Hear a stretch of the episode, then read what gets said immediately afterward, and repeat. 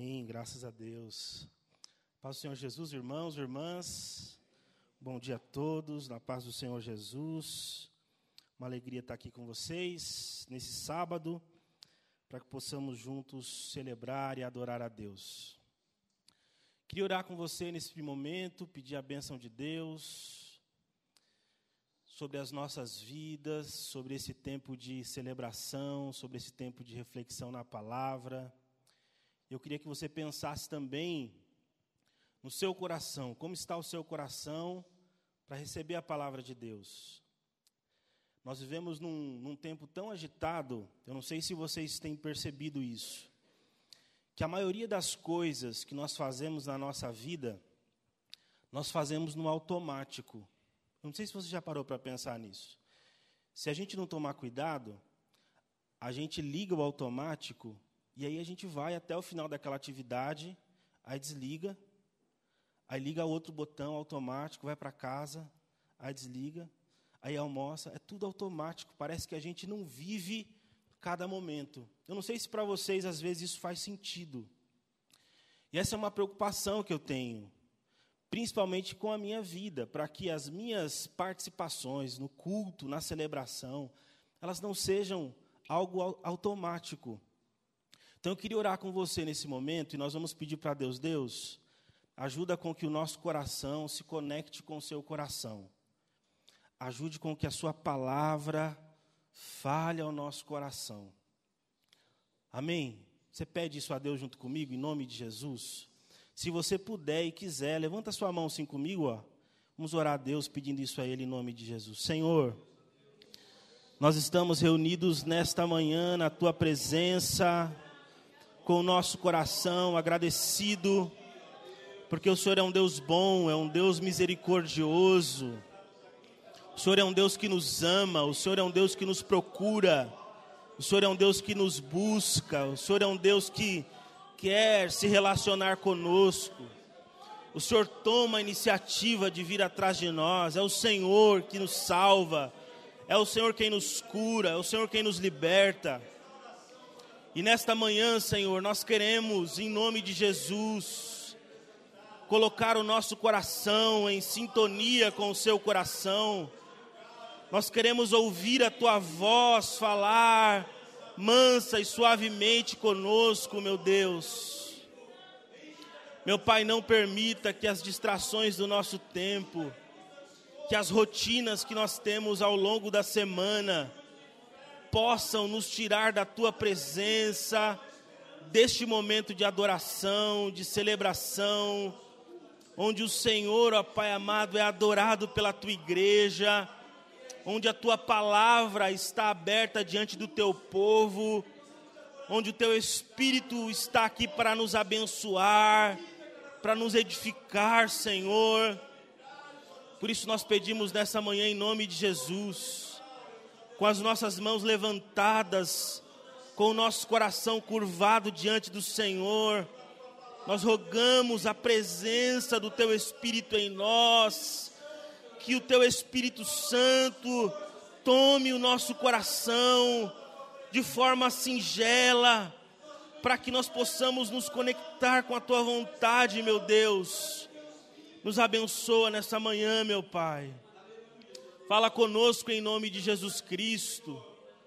Fala conosco por tua graça, por tua misericórdia, por tua bondade em nome de Jesus. Para a glória do Senhor Jesus. Amém. Graças a Deus. Você pode se assentar. Queridos irmãos irmãs, e a você também que está nos acompanhando pela internet, um bom dia na paz do Senhor Jesus. Amém, irmãos? Volto a dizer que é importante. A gente tem aqui mais ou menos 30 minutinhos de reflexão. Estou melhorando, tá vendo? Vou ficar aqui 30 minutos só. Mas é importante que a gente tenha a nossa atenção voltada para a palavra de Deus. Eu queria desafiar você que está aqui, você que está acompanhando a gente pela internet, a ter esse tempo com Deus. Porque, irmãos, nós vivemos em um tempo onde nos distraímos muito fácil, muito fácil. Às vezes nós passamos pelas experiências, Deus está ao nosso lado e nós não vemos Ele. Então eu queria desafiar você, nesses poucos minutos que nós vamos passar aqui refletindo, a ter a sua atenção voltada para a palavra de Deus. Abra sua Bíblia em Êxodo, capítulo de número 17. Êxodo, capítulo 17, é o texto base para a nossa reflexão nessa manhã. Nós estamos estudando aqui na nossa igreja uma série ao longo desse período do mês de julho, mês de férias, uma série chamada No Deserto. E Deus já tem falado conosco aqui há um bom tempo, Deus tem ministrado ao nosso coração, Deus tem sido misericordioso conosco, falado com a gente aqui desde o capítulo 13, falando com a gente sobre como ele guiou o povo dele no meio do deserto. Deus falou com a gente aqui em relação à experiência do povo no Mar Vermelho, capítulo 14. Semana passada nós ouvimos sobre a provisão de Deus em relação ao povo que estava no deserto faminto, reclamando, murmurando. Nós ouvimos aqui o presbítero Juraci falando sobre a provisão de Deus, sobre o pão do céu, o pão que caiu do céu. Obrigado, Silvia. E hoje nós vamos falar sobre tirando água da pedra, que é a experiência que está contida aí no texto de Êxodo, capítulo de número 17. Eu queria ler com você em nome de Jesus. Amém? Todos que encontraram, digam amém. amém. Amém. Então vamos ler em nome de Jesus. Diz assim: Toda a comunidade de Israel partiu do deserto de Sim, andando de um lugar para o outro, conforme a ordem do Senhor. Acompanhar, acompanharam-se, acompanharam em Refidim, mas acamparam, perdão, acamparam em Refidim, mas lá não havia água para beber. Por essa razão, queixaram-se a Moisés e exigiram: dê-nos água para beber. Ele respondeu: Por que se queixam a mim? Por que põem o Senhor à prova? Mas o povo estava sedento e reclamou a Moisés: Por que você nos tirou do Egito? Foi para matar de sede a nós, aos nossos filhos e aos nossos rebanhos? Então Moisés clamou ao Senhor: Que farei com este povo? Estão a ponto de apedrejar-me. Respondeu-lhe o Senhor: Passa à frente do povo, leve com você algumas das autoridades de Israel, tenha na mão a vara com a qual você feriu o Nilo e vá adiante. Eu estarei à sua espera no alto da rocha do Monte Horebe Bata na rocha e dela sairá água para o povo beber.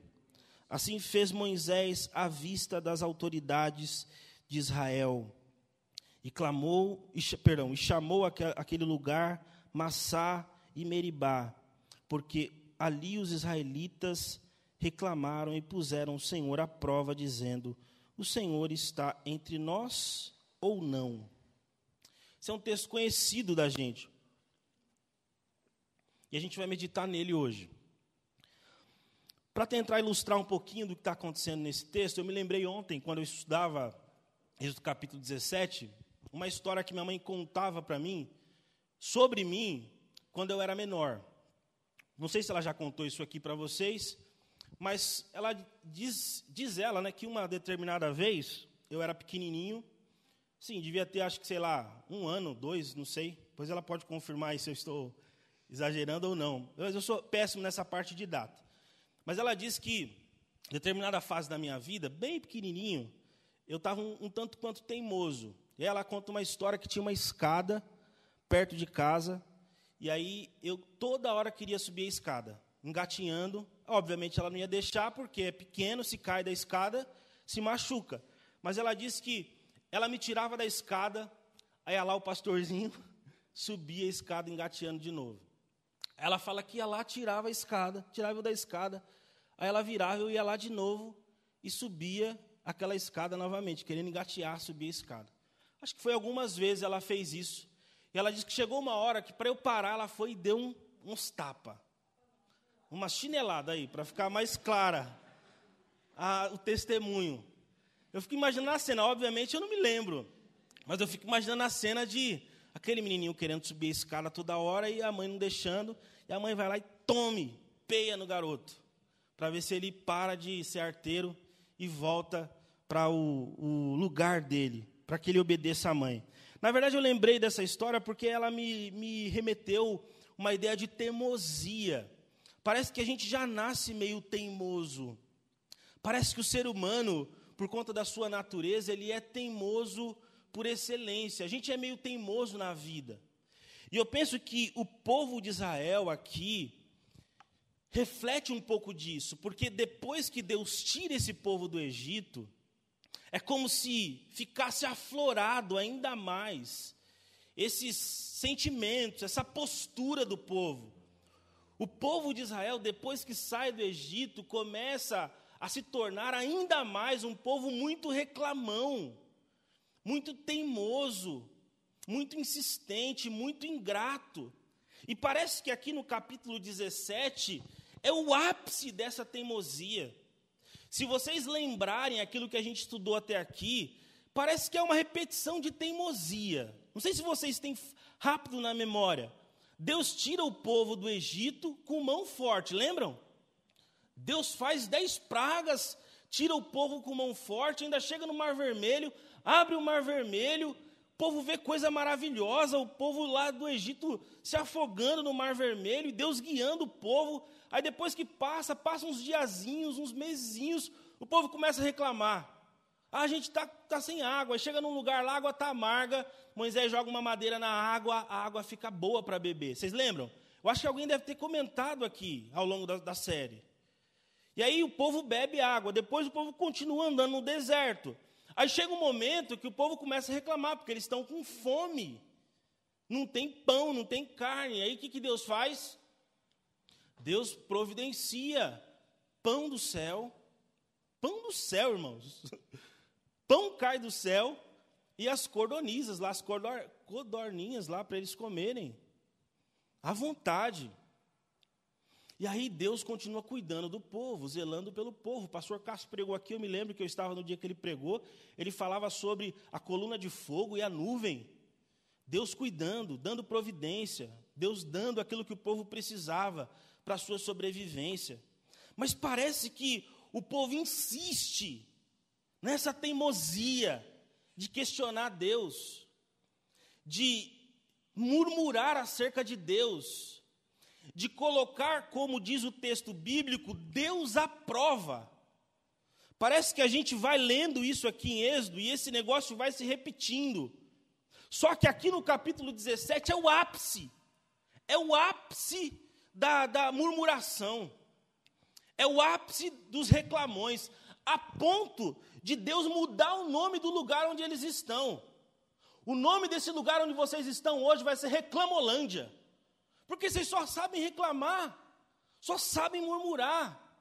Agora a gente vai chamar esse deserto aqui, não é mais Refidim, agora é Reclamolândia. Vocês só reclamam, vocês só sabem criticar. E é isso que está acontecendo aqui no capítulo 17, irmãos. Só que se você ler com atenção, você vai perceber que o capítulo 17 é um capítulo extremamente tenso para Moisés. Porque imagina o seguinte, ó, eu fico imaginando, Moisés está lá na, na, na, tenda dele, aí começa uma gritaria lá fora. Moisés, sai para fora, sai para fora, Moisés. A gente está aqui fora. Aí chega um pai lá com o filho no braço. Aqui, meu filho está morrendo de sede. A gente quer pegar você. Você trouxe a gente lá do Egito para cá para morrer de sede aqui no deserto. Capítulo 17, irmãos, é como se o pessoal tivesse pegando Moisés pelo colarinho aqui, falando assim: ó, você trouxe a gente aqui para morrer, seu miserável. Olha o que você fez com a gente, a gente não tem água. A gente não tem comida, a gente não tem água, e aqui especificamente eles estão reclamando da água. É como se eles estivessem sacudindo Moisés. Aqui não é uma reclamação como as demais reclamações. Aqui o texto diz e usa uma expressão que o povo contendeu com Moisés. A expressão aqui, irmãos, é tão forte que é quase quase que o povo vai para porrada com Moisés. Moisés chega a dizer assim: Meu Deus, me ajuda, porque esse povo está prestes a me apedrejar, diz o texto. Imagine o clima, imagine a cena. Aí a Bíblia diz que Moisés toma uma atitude. Qual é a atitude de Moisés? Moisés decide falar com Deus. Ele vai até Deus. Ele diz: Deus, o que eu faço com esse povo aqui? Eu fico imaginando essas orações de Deus com Moisés, de Moisés com Deus. Melhor dizendo: Deus, o que eu faço com esse povo aqui? Está todo mundo querendo me pegar agora. Aí Deus fala para Moisés: ó, faz o seguinte, vai à frente do povo.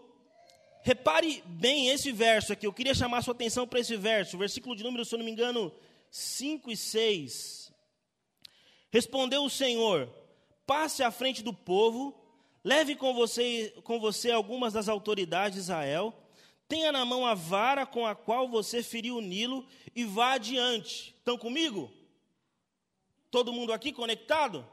Ó, pega a vara, o cajado e vai adiante do povo. Eu vou estar te esperando lá numa rocha. Quando você chegar lá na rocha, você bate na rocha. Da rocha vai sair água. E essa água vai saciar a sede do povo. A Bíblia fala que Moisés fez exatamente isso. Moisés chegou, bateu na rocha e da rocha saiu água. E o texto bíblico diz pelo menos pressupõe que todo o povo foi saciado daquela sede insuportável que eles estavam sentindo. Mas qual é o privilégio que nós temos quando nós olhamos para qualquer texto do Antigo Testamento? O privilégio que nós temos é de olhar a história bíblica à luz do Novo Testamento. Porque a revelação de Deus ela é progressiva. Então aquilo que acontecia no Antigo Testamento de alguma forma era um reflexo, uma sombra, um sinal daquilo que aconteceria no Novo Testamento. E aí eu queria rebobinar a fita, lembra dessa expressão? Só os mais antiguinhos aqui vão lembrar dessa expressão. Rebobinar a fita. E pensar com vocês aqui, agora, rapidamente, nesses versos que nós lemos aqui, à luz do Antigo Testamento. Para os mais novos aqui, rebobinar era o que a gente fazia com as fitas cassete, aquelas fitas de, de vídeo, né? Tinha um negócio de rebobinar. Você alugava o filme, aí você assistia o filme, depois você tinha que rebobinar o filme. Porque se você devolvesse o filme sem rebobinar, o cara cobrava mais caro. Era mais ou menos assim. Mas enfim, vamos voltar um pouquinho atrás aqui, é isso que eu quero dizer. Pensem comigo agora, Moisés ouvindo a ordem de Deus e obedecendo a ordem de Deus, na perspectiva do Novo Testamento. Moisés chega e ora para Deus e fala assim: Deus, ó, o povo quer me matar, o povo está querendo me apedrejar. Aí Deus fala assim para Moisés: vai lá e pega a vara. E aí eu queria chamar a sua atenção, porque Deus diz assim: ó, vai lá e pega a vara que você feriu o Nilo. Obviamente que Moisés não pensou isso, mas se fosse eu, pensaria. Eu pensaria, mas sem sombra de dúvida.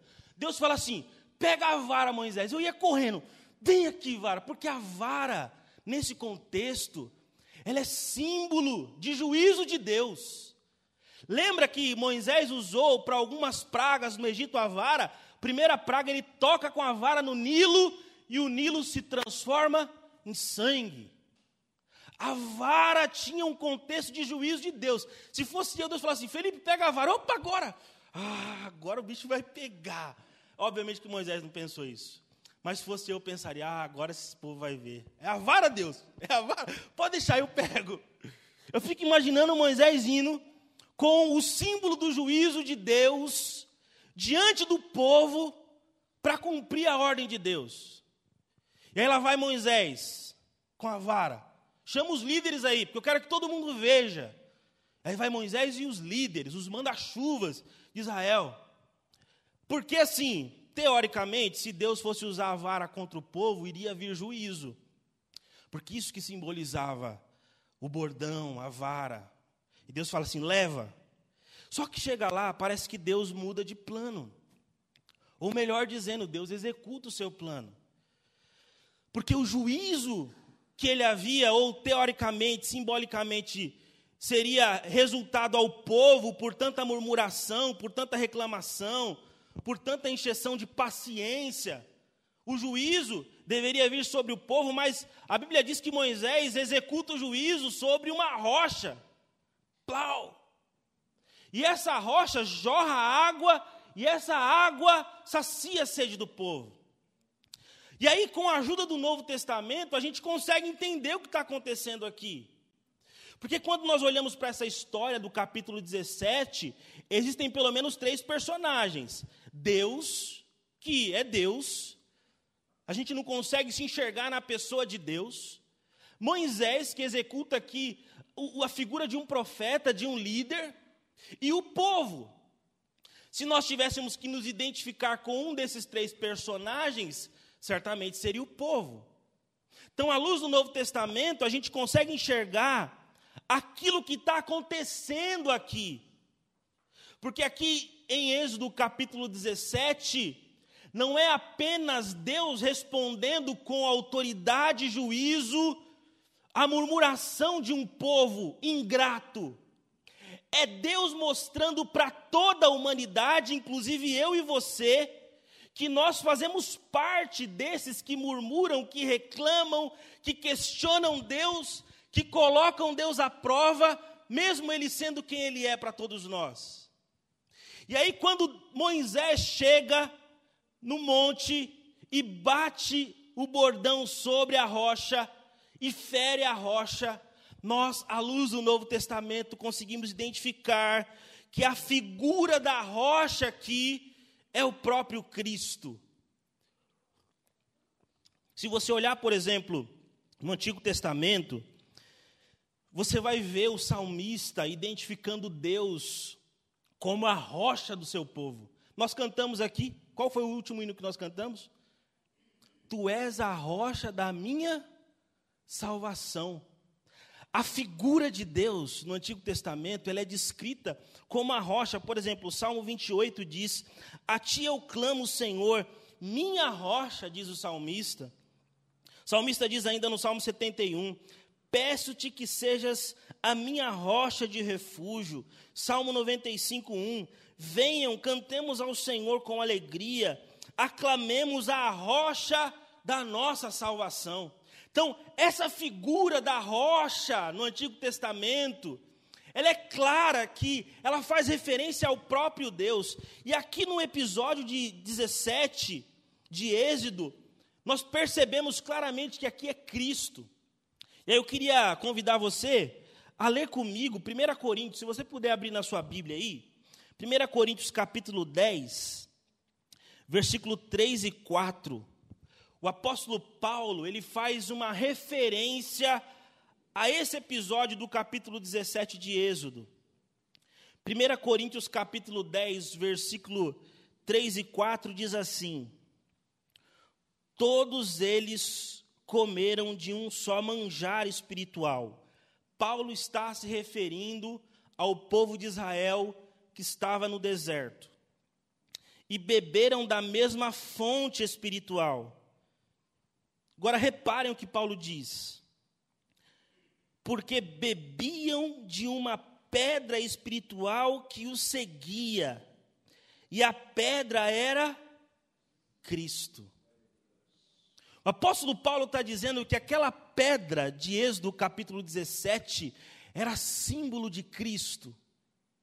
Ou seja, Cristo foi ferido para que nós pudéssemos ter vida. É como se aquilo que aconteceu com a rocha também estivesse acontecendo com Cristo.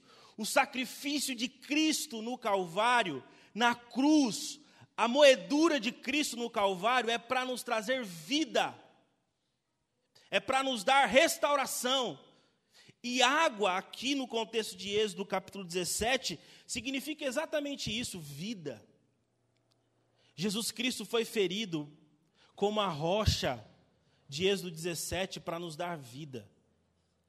A expressão exata desse texto e a plenitude do texto aqui, de fato, é, é mostrar o quanto Jesus Cristo se doou, se entregou, o quanto Jesus sofreu o juízo de Deus, para que todos os homens pudessem beber da água da vida. E aí o texto continua dizendo que um segundo símbolo desse texto, que é a própria água, que quando Moisés bate na rocha, que é Cristo, a Bíblia diz que jorra água. E essa água é comparada no Novo Testamento, em toda a Bíblia, ao Espírito Santo. O Espírito Santo é a água de Deus que vem para saciar a sede de todo homem, que vem para saciar a sequidão dos nossos corações. A Bíblia fala que Cristo morre na cruz para que nós pudéssemos ter o Espírito. Eu vou, mas eu vou enviar um que é igual a mim, e ele guiará vocês na verdade. Então, a água aqui é um símbolo da presença do Espírito no meio do povo de Deus. E aí eu queria chamar a sua atenção, pelo menos para o poder transformador dessa água. Porque imaginem vocês, no Antigo Testamento, a Bíblia fala que quando Moisés bate na rocha, dela sai água. E se você for estudar um pouquinho o Antigo Testamento, a saída do povo de Israel do Egito, você vai perceber que ali tinha mais ou menos aproximadamente 2 milhões de pessoas. 2 milhões de pessoas. Então, para que você pudesse saciar a sede de 2 milhões de pessoas, você precisaria de um jarro de água, ou melhor dizendo, de um jato de água abundante. Então, provavelmente o que está acontecendo aqui em Êxodo capítulo 17 não é Moisés servindo um copo de água para cada judeu. O que está acontecendo aqui é uma torrente de água, porque Moisés vai adiante do povo, e quando ele bate lá, a água começa a jorrar e passa no meio do, do arraial do povo. Porque a água era para saciar não 10, 100, 20 pessoas, mas cerca de 2 milhões de pessoas. É água abundante, é muita água. É água de sobra. É água para não economizar, é água com gosto. É isso que o texto está dizendo, é muita água.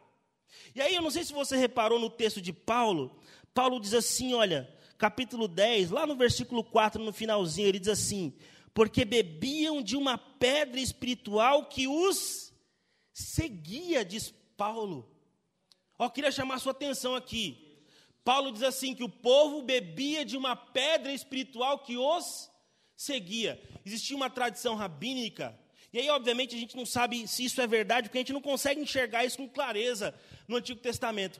Mas existia uma tradição rabínica que dizia que depois dessa experiência aqui em Refidim, o povo arrancou aquela rocha e o povo de Israel levava aquela rocha para onde eles fossem.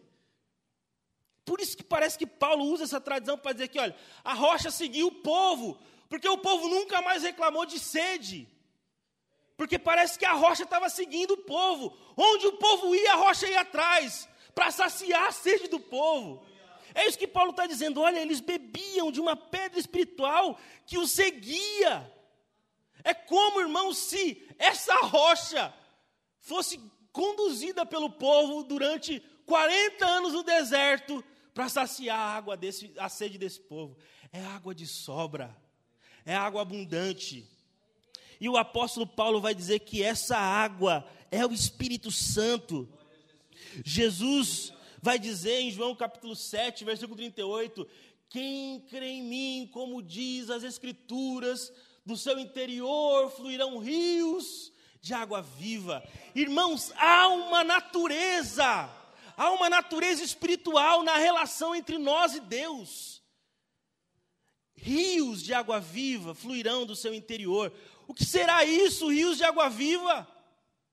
Aí em outro texto, Efésios capítulo 5, nós vamos ver o apóstolo Paulo dizendo assim: enchei-vos do Espírito. É como se o Espírito tivesse uma expressão de um, de um jarro, de um líquido, que enche a gente e transborda na gente. E aí eu queria chamar a sua atenção aqui, porque eu acho que o grande desafio de todos nós, quando lemos qualquer texto bíblico, é entender o que esse texto tem a ver com a gente. Porque se você compreender com com a mente, não acessar o seu coração, não fez sentido. O que esse texto está dizendo para mim e para você hoje, nesse sábado? O texto está dizendo para mim, pelo menos, que assim como o povo de Israel, parece que às vezes nós estamos numa sequidão espiritual. E aí o que nos sobra é ser povo, porque povo é povo em qualquer lugar. E o que o povo faz com excelência? Quem sabe? Reclama.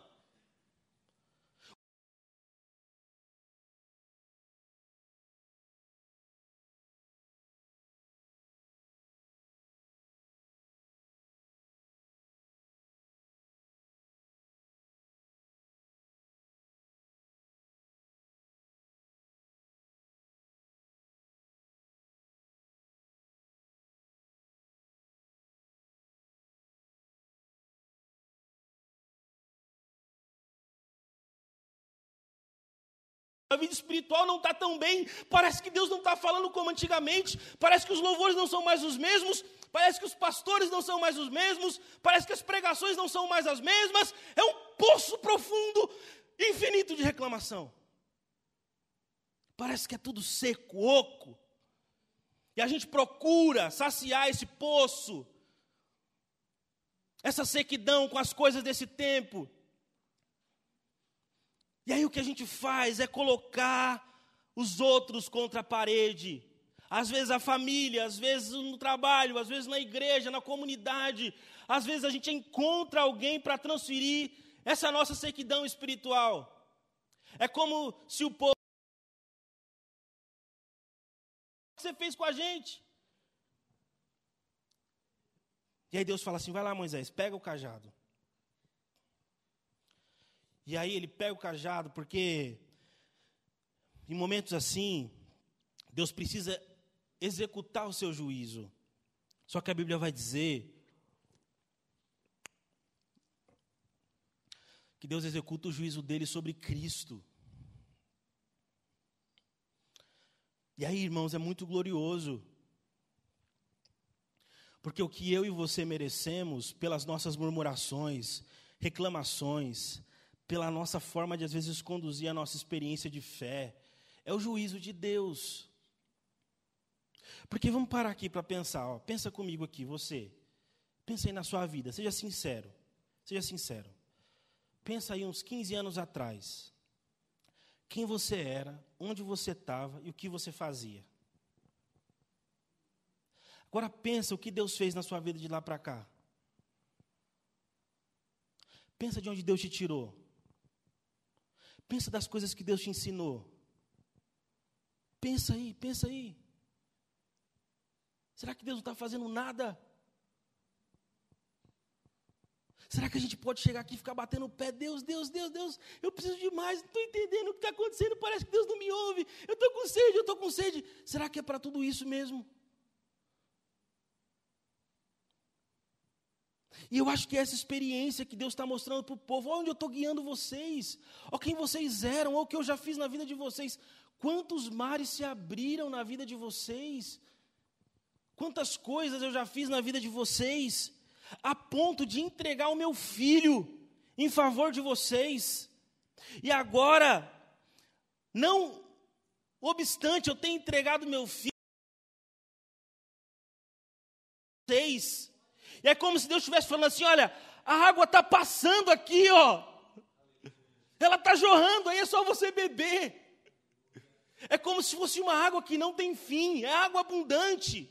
É o Espírito que foi derramado sobre a igreja. Então o apóstolo Paulo está dizendo isso aos Coríntios, e para mim, Êxodo está dizendo isso: olha, tem água abundante, é só tomar. Por que, que você está com sede? Talvez a pergunta para as nossas vidas hoje é: o que nos causa sede? O que está te causando sede? Sede da alma, sede do coração, sede espiritual. E aqui para mim é um tema importante na igreja. Eu tenho conversado com o pastor Kennedy às vezes, com outros amigos. Eu penso que há uma necessidade de nós buscarmos a presença do Espírito. Porque é o Espírito, irmãos, é o Espírito que faz coisas extraordinárias no nosso coração. É quando Ele enche o nosso coração que a gente se derrama na presença dEle. Nós precisamos entender o que é se encher do Espírito, buscar essa água viva. A palavra de Deus diz que o, que o, juízo de Deus foi depositado sobre Cristo. Agora o Espírito está sendo derramado. Eu quero encerrar essa minha reflexão lembrando vocês de João capítulo 4, e eu queria orar com os irmãos. João capítulo 4, Jesus tem uma experiência marcante com uma mulher. Vocês devem conhecer a história, a mulher samaritana. Vocês sabem do contexto de João 4, judeus e samaritanos não se entendem. Essa mulher está indo buscar água no poço em um horário totalmente diferente do que as mulheres daquele tempo buscavam água. O fato é que ela está naquele poço, pegando água, cansada, cheia de problema, e Jesus está lá com ela no poço. E aí é interessante que no diálogo de Jesus com essa mulher, ela não consegue perceber o que está acontecendo. Jesus está dizendo para ela assim: Olha, me dá um pouco dessa água aí. E ela fala: oh, Você não tem tigela para pegar água, você não tem balde, recipiente. É, como é que você vai pegar água do poço? A ponto de Jesus dizer para ela assim: Não, eu estou falando. Se você soubesse quem você está falando, você pediria água e eu te daria água viva água viva. O texto diz assim: Jesus respondeu-lhe: Se você conhecesse o dom de Deus e quem está te pedindo água, você lhe teria pedido e, e dele receberia água viva. Disse a mulher: O Senhor não tem com que tirar água, e o poço é fundo. Onde podes conseguir esta água viva? É como se ela tivesse uma interrogação no coração dela. E eu penso que aqui Jesus, mais uma vez, está ensinando para a gente que uma vida de relacionamento com Ele, ela exige da gente um despertamento espiritual, uma renovação espiritual. Porque a Bíblia diz que quando nós temos um relacionamento com Jesus profundo, do nosso interior flui água viva. E o texto diz que o problema daquela mulher não é que ela não tinha sede, o problema daquela mulher era que ela não pedia. Se você soubesse quem você está falando, você pediria. E eu daria. Pastor, o que é água viva? O que é esse negócio? Pede. Eu acho que é isso que o Evangelho está ensinando para a gente. Se está seco o coração, se não está fluindo a ação do Espírito, a graça do Espírito, eu penso que o nosso desafio é pedir. Pedir. Dizer para Deus em assim, Deus, eu preciso dessa água. Porque o que tem acontecido na nossa geração é uma série de pessoas, e inclusive muitos cristãos, tentando saciar a sede com as coisas desse tempo, mas não consegue. Não consegue, não consegue saciar a sede com o trabalho, com o relacionamento, com as viagens, com, com a vida familiar, não consegue.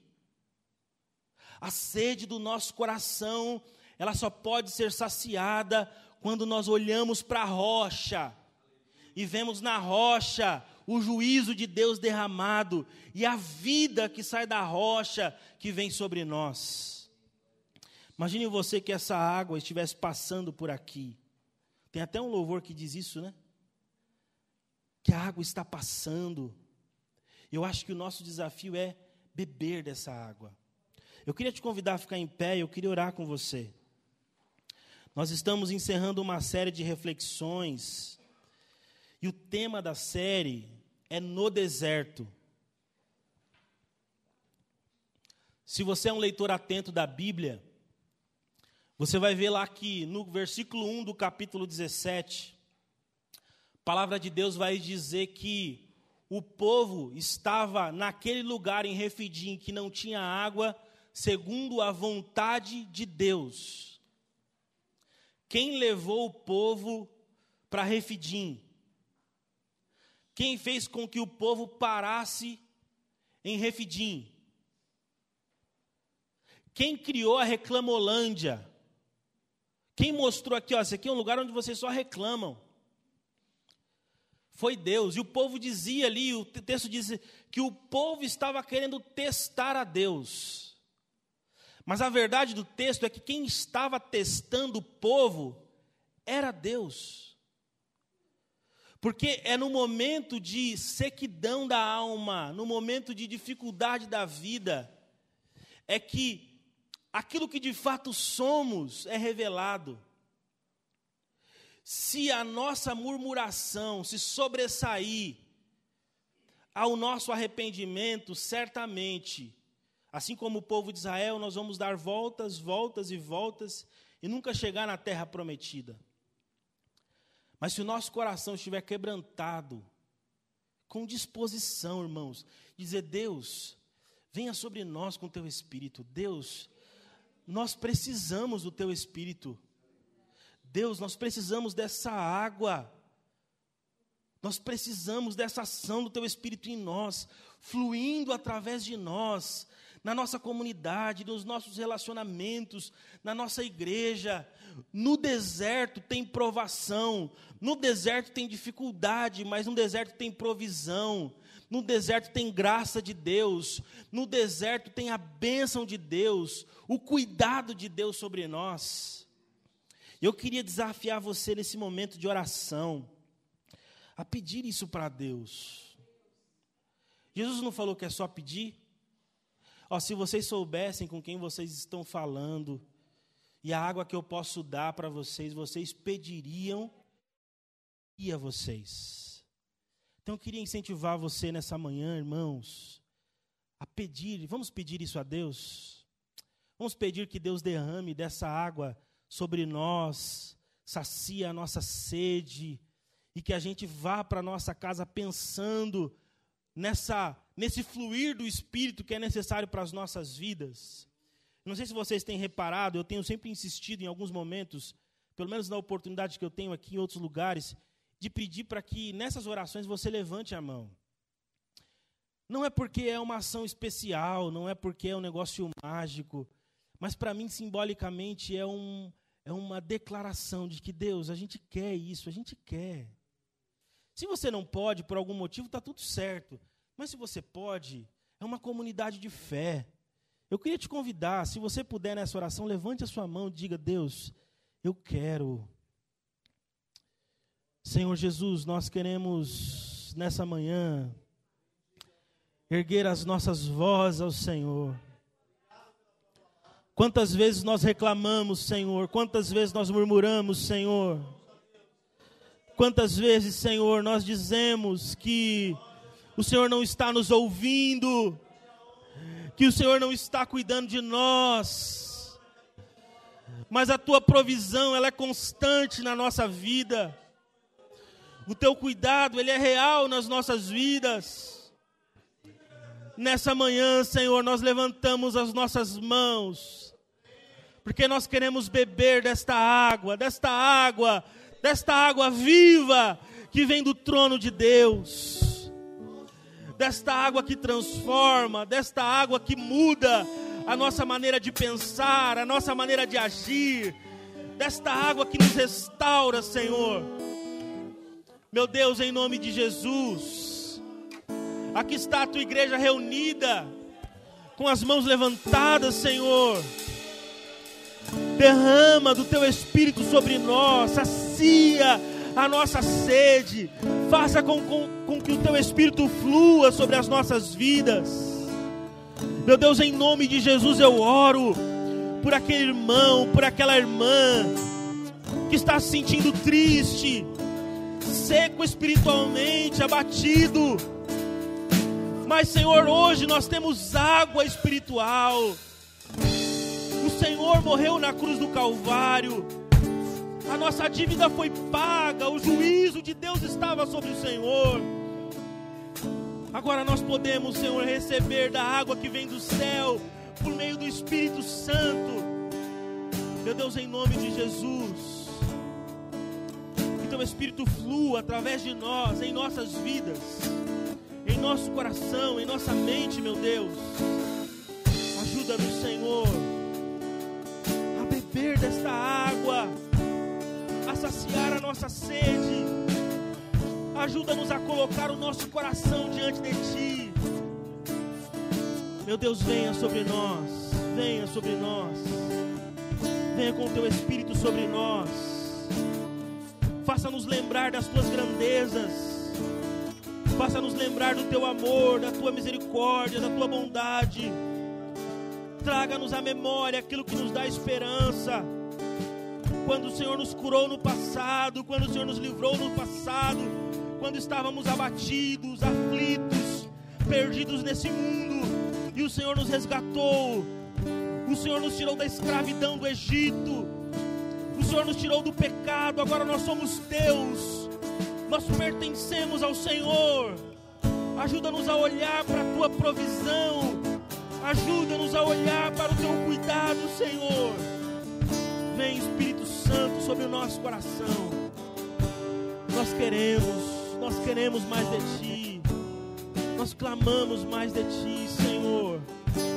Meu Deus, em nome de Jesus. Eu oro em nome de Jesus. Teu Espírito Santo, Senhor, faça com que essa palavra ecoe profundamente nos nossos corações Restaura, Senhor Deus, esse coração ferido, abatido, triste, angustiado, sem forças, meu Deus. Derrama sobre nós a água do Espírito que limpa, que purifica, que cura, transforma, que dá vida. Em nome de Jesus nós pedimos, meu Deus, que as tuas verdades permaneçam sobre nós que essas verdades, Senhor, possam ecoar no nosso coração. E que sejamos abraçados pelo Teu poder nesta manhã. Em nome de Jesus Cristo. Para a glória de Jesus oramos, meu Deus. Amém. Graças a Deus.